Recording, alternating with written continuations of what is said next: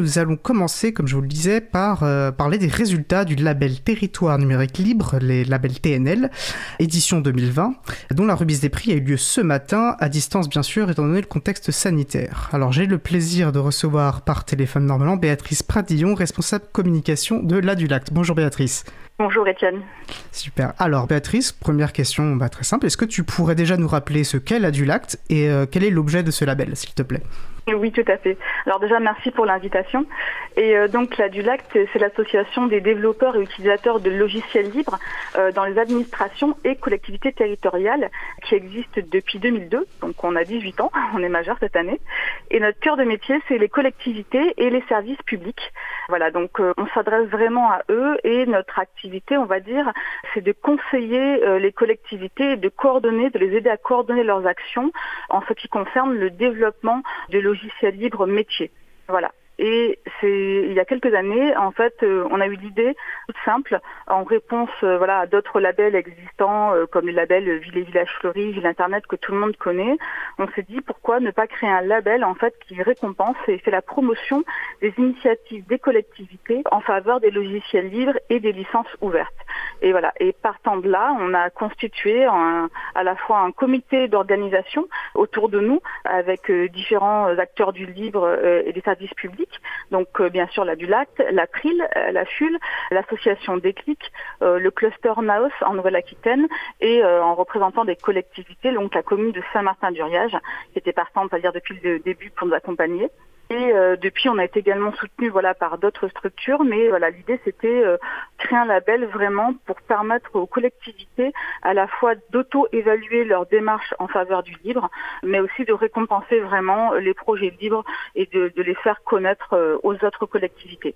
Euh, merci pour cette euh, très claire présentation. effectivement, comme tu l'as dit, l'April est, est, membre de ce jury euh, depuis le début. On a tout de suite souhaité soutenir cette initiative, hein, parce que pareil, on pense qu'il est important de faire du lien. De, de, on sait que la, la communication, communiquer sur les, les, les initiatives vertueuses est quelque chose d'important.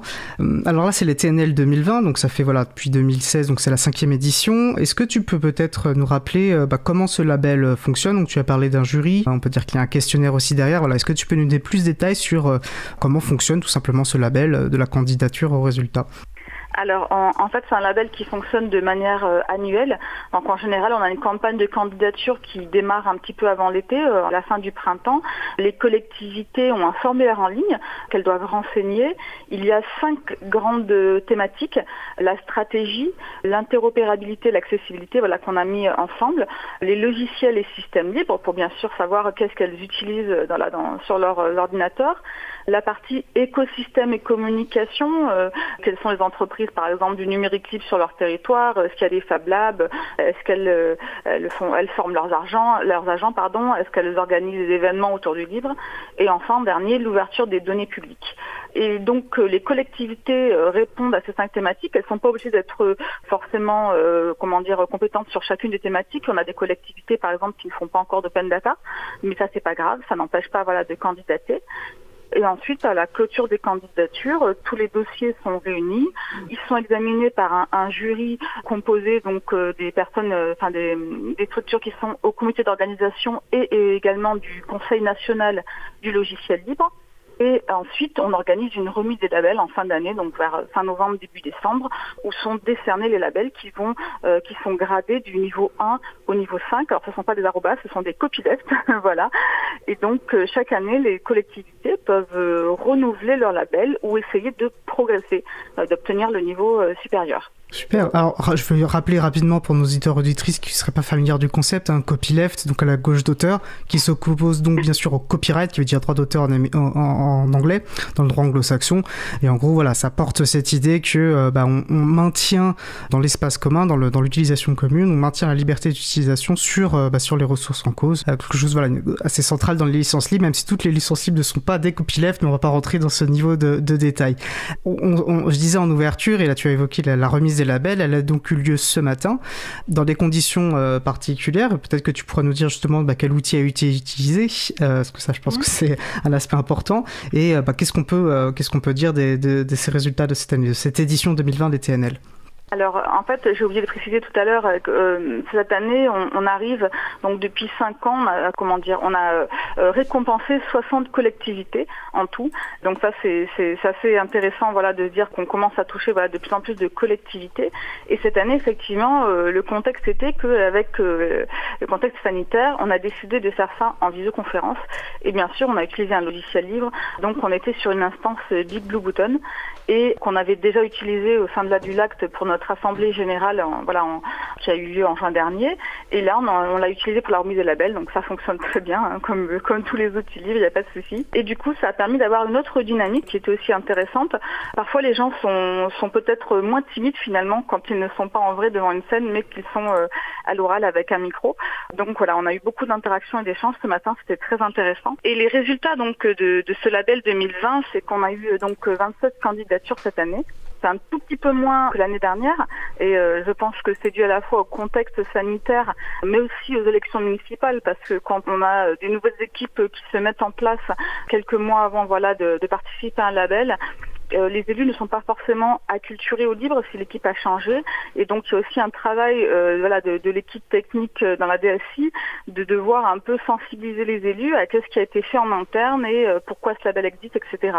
Donc ce qui fait qu'après une année d'élection, on s'attend voilà, à peut-être un petit peu plus de travail de la part de la DSI voilà, pour pouvoir porter de nouveau ce label. Oui, tout à fait.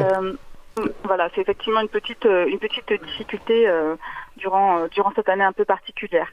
Et au niveau des résultats 2020, donc sur les euh, sur les 27 candidats, on a eu des collectivités un petit peu de tous les niveaux. Donc on en a eu euh, deux lauréats de niveau 2, six collectivités de niveau 3, une quinzaine de niveau 4. Donc on a énormément de bons élèves. Hein. Ce sont des collectivités qui qu'on a vu progresser d'année en année et qui reviennent régulièrement pour renouveler leur label. Donc on a des collectivités comme la ville de Mions, la ville de Fontaine, d'Angoulême voilà, qui sont euh, des habitués, ou comme le département de la Gironde également. Et nous avons eu enfin voilà trois collectivités niveau 5. Donc ce niveau 5 c'est le meilleur niveau du label. Et euh, cette année y ont accédé donc le département de la Gironde, le GIP Ressia, qui est donc un groupement d'intérêt public, voilà, qui a une mission des émissions territoriales et qui est vraiment euh, dévoué au libre depuis des années, et la ville d'Arles, qui comme on le sait est un gros gros contributeur au niveau des logiciels libres en France. Et voilà, ces, ces trois collectivités ont accédé au niveau 5 et le jury a également décerné euh, quatre mentions spéciales à la ville de Vendœuvre-les-Nancy pour leur meilleure première candidature, euh, la ville de Ladezèze-Rivière, euh, meilleure petite collectivité, c'est une petite ville de 220 habitants, et, avec les moyens qu'on imagine, donc ils arrivent à mettre en place une politique assez ambitieuse, et pour nous c'est vraiment la, preuve concrète que le livre peut vraiment se développer partout, à sa place partout. Voilà, donc c'est, on aime avoir ce genre de collectivité qui porte le, voilà, vraiment ce message-là.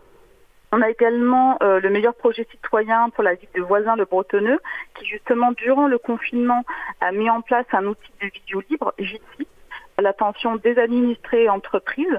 Et ils ont également fait des formations euh, offertes auprès de leur public pour juste rompre l'isolement des personnes les plus âgées durant cette période difficile. Donc voilà, ça leur permet aussi de faire connaître un outil libre auprès du grand public. Donc vraiment, euh, chapeau à eux. Alors je me permets d'interrompre euh, avant que tu mm. nous parles de ce dernier, du dernier prix spécial, parce qu'effectivement nous avions reçu euh, Christophe Boissonnat, qui est délégué numérique de la ville de Voisin-le-Bretonneux, la semaine dernière dans mm. l'émission du, 24 novembre. Et c'était effectivement, déjà on sentait la passion avec laquelle il portait ses projets, enfin l'engagement qu'il y mettait, l'importance qu'il avait pour lui, s'il parlait d'inclusion numérique.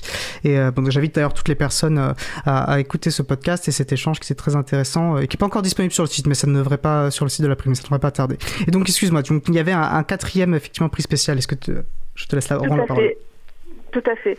Euh, justement, j'allais dire voilà un exemple comme le projet de la ville dans le Bretonneux, c'est vraiment c'est ce genre de choses là qu'on a envie de voilà on a envie de mettre en avant, de mettre en lumière ce genre de projets qui sont exceptionnels et qu'on pourrait tellement facilement porter dans toutes les collectivités. Et c'est ce genre de choses voilà qui, qui font la, raison d'être du label. Donc c'est très intéressant. Et, euh, et, donc la dernière mention spéciale, c'est le coup de cœur du jury pour la ville d'Abbeville dans le Nord, à la fois pour la motivation exceptionnelle de leurs équipes et élus, et ils ont également un projet de voilà de jardin connecté très intéressant qui mélange en fait le label TNL et Ville et Village Fleuri. Donc euh, voilà, on, a hâte d'en savoir plus euh, là-dessus. et tu évoquais là, ce tout petit village et ma collègue sur le, le, salon web de la radio Arnaud sur le salon de l'émission précisait voilà, qu'il y avait effectivement des tout petites collectivités et c'est vrai que c'est très intéressant à voir.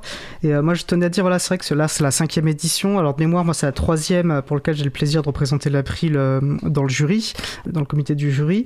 Et c'est intéressant de voir le délicat exercice, on va dire, de, comment on fait vivre un label dans le temps et comment, voilà, comment on le fait évoluer, etc. Et notamment pour intégrer bah, des réalités en fait très éparses dans un questionnaire, ce qui n'est pas évident. Voilà, c'est-à-dire à la fois pour qu'il soit euh, juste dans euh, vis-à-vis d'une toute petite collectivité, vis-à-vis euh, de très grandes collectivités comme des départements, et de faire rentrer tout ça, voilà, pour un, label équilibré. C'est vrai que l'exercice n'est pas simple et, intéressant en tout cas. D'ailleurs, je sais pas s'il y a des perspectives futures pour le label ou si tu souhaites peut-être réagir à ce commentaire.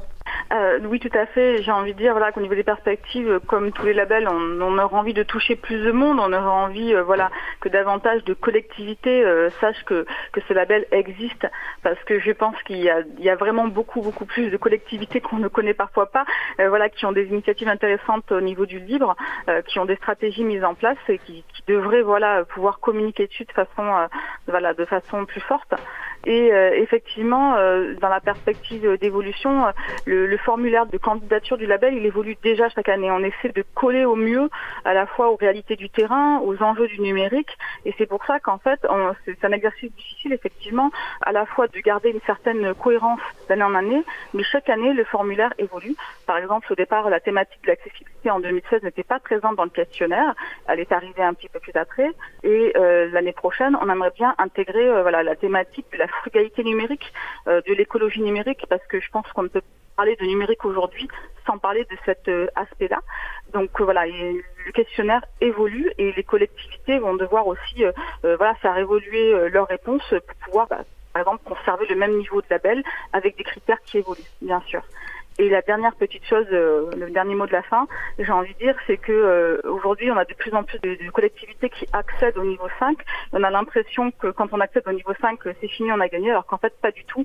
Accéder au palier, il y a encore une marge de progression au sein de ce palier. Et aujourd'hui, avec le comité, on réfléchit à la manière, en fait, de pouvoir euh, récompenser un jour, quand ça arrivera sur notre bureau, un dossier qui soit 100% libre, en fait. D'avoir un niveau vraiment d'excellence, parce que arriver au niveau 5 ne pas dire certainement pas avoir terminé le travail. Au contraire, il y a toujours encore beaucoup de choses à libérer, de, solutions à adopter. Et euh, voilà, on, veut montrer qu'il y a encore une marge de progression possible et que l'excellence est possible. On espère l'avoir un jour. Bah écoute, ça me paraît être un très beau mot de conclusion hein, pour avoir des vrais territoires numériquement libres euh, avec des citoyens et des citoyennes libres sur ces territoires. Écoute, euh, bah, un grand merci d'avoir partagé ce retour avec nous, Béatrice. J'imagine que les, résultats seront bientôt en ligne pour que chacun, chacune puisse les, les consulter. C'est normalement c'est prévu demain matin, euh, tout sera en ligne et, euh, visible. Voilà. Parfait. Eh bien, écoute, merci beaucoup. Je te souhaite une très bonne fin de journée. Merci beaucoup. Au revoir.